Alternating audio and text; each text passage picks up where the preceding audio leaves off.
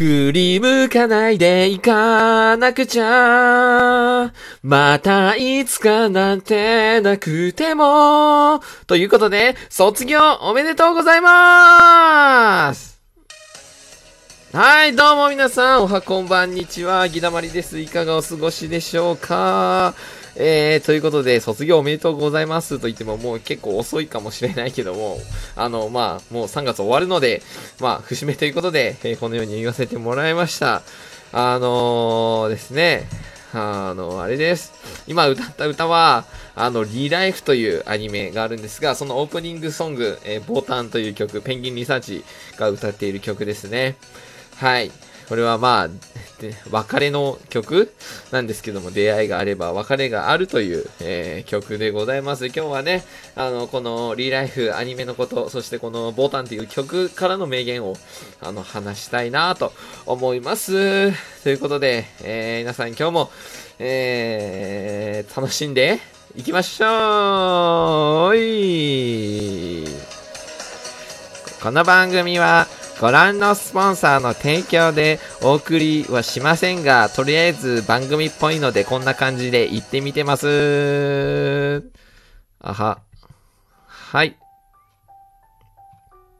ということで、えー、皆さん、卒業おめでとうございます。改めて。そして、えー、別れの時期でもありますね。この時期は。えー、今日のお話は、リライフについてです。えー、これはリライフというアニメがあります。えー、これもともと原作はネットの漫画なんですね。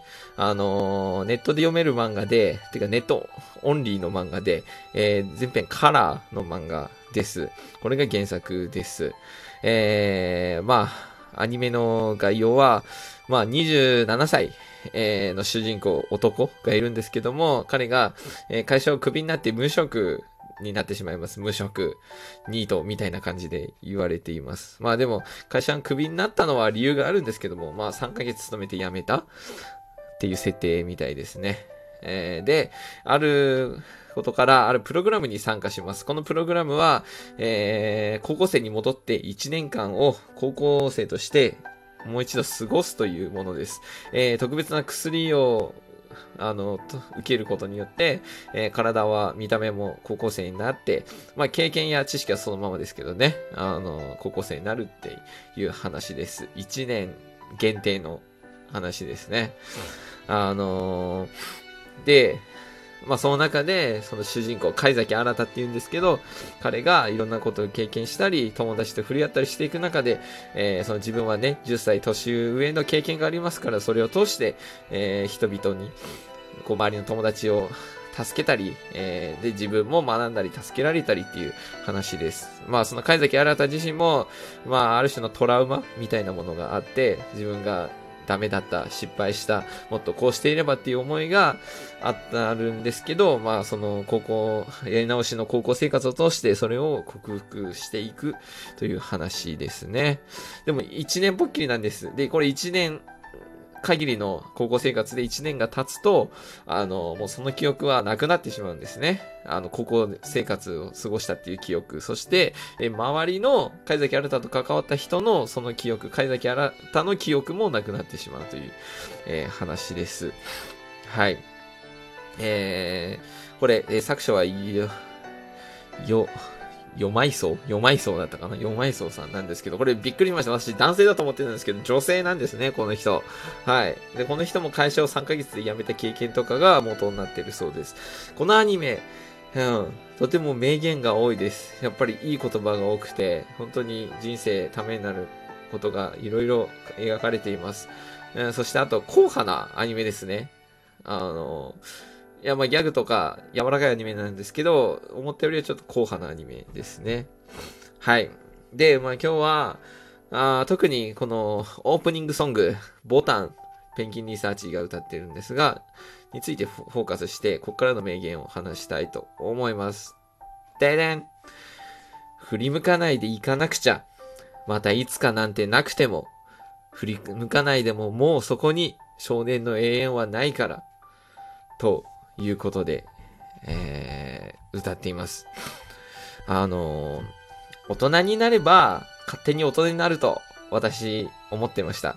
これ結構みんな思ってるんじゃないでしょうか。特に今高校生の人とかね、これからあのー、まあ、小中高をみんな卒業していく人、特に高校生はこれから社会に向けて地元を離れてとか、あ出ていくと思うんですが、大人には勝手になるもんではないんです。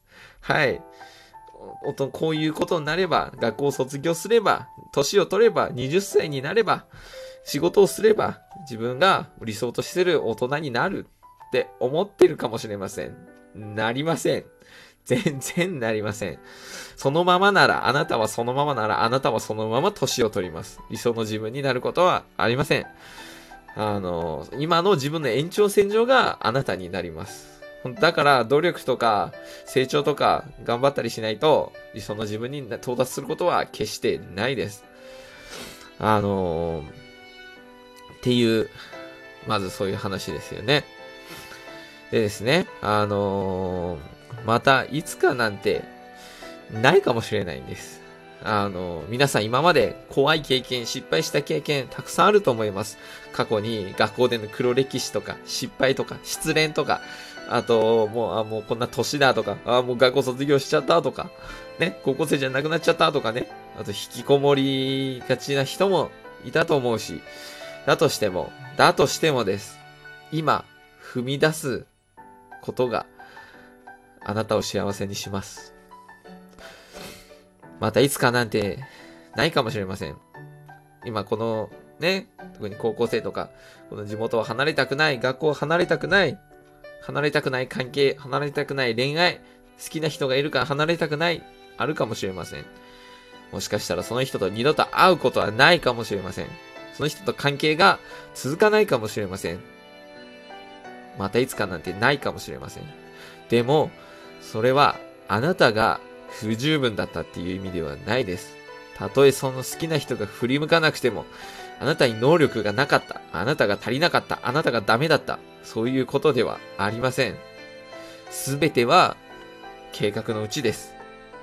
すべては神様の計画のうちです。あのー、特に私、もっと若い時に、またいつかなんてないって言われたら結構きついです。これを聞いて、いや、そんなことないって受け入れたくない人もいるかもしれませんが、またいつかがないこともあります。例えば、私の父さんは先日亡くなりました。この世で会うことは二度となくなりました。またいつかなんて、この世ではありません。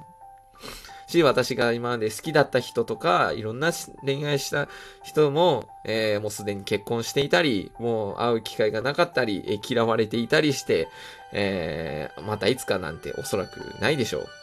はい。特に私は高校生の時恋愛で苦しみました。あのー、で、そして私は部活が大好きでした。本当に部活は楽しい部活でした。だから、もう高校生じゃなくなって、その、その部活が、の部員じゃなくなること、そこから離れることが本当に嫌でした。絶望でした。でですね、自分が誠実で、正しいことを一生懸命いつもしていれば、あの、好きな人とか周りが振り向いてくれるって私は思っていました。が、そんなことはありません。はい。それはいいことです。とてもいいことです。ぜひ続けて欲しいことです。私も続けていますが、でも、あの、も、その目的が誰かを振りまかせることなら、それは正しい目的じゃないです。そうじゃなかった時、絶望します。私何度も絶望してきました。あの、でもこれも、もしそうじゃなくても、またいつかが、いつか振り向いてくれるがなくても、それは神様の計画のうちです。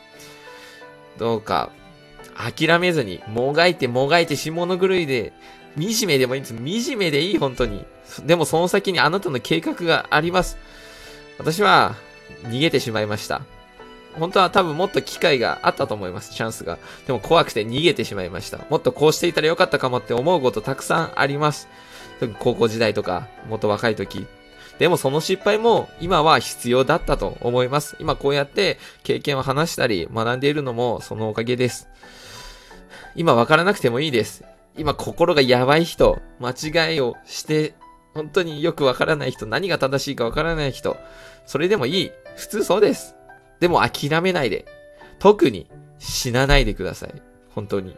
頑張っても頑張っても頑張っても結果が出なくて、どうしようもなくて、誰も理解してくれなくて、でも、死なないでください。諦めないでください。本当にどうしようもない時は、とりあえずその日を生きてください。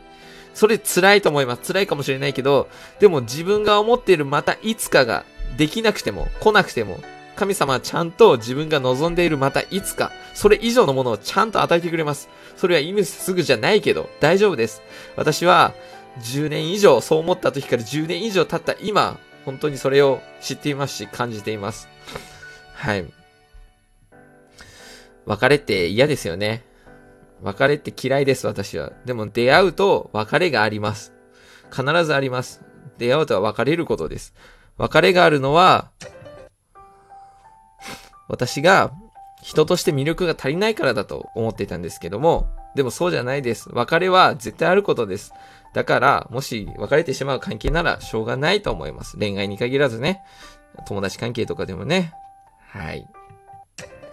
ということで、音楽がちょっと先に突っ走ってしまいましたが、時間は、何をしてても過ぎていきます。どんどん過ぎていきます。逃げていても、ぐうたらしていても、頑張っても過ぎていきます。頑張っても足りないこと多いかもしれません。そういう時は、もっと目標を減らしましょう。一度にやることが多すぎるのかもしれません。一年後にその目標をやればいいかもしれません。ということで、とにかく何にせよ、諦めないこと、そして、またいつかがなくても、それは大丈夫です。絶望しないで、ちゃんと神様の計画、あなたに一番の計画があります。だから、頑張っていきましょうということで、今日はアニメ、リライフのオープニング、ボタン、えー、振り向かないでいかなくちゃ、またいつかなんてなくても、でした。ということで以上、ギダマリの私輝きたいんですラジオでした。じゃあまたねバイバーイ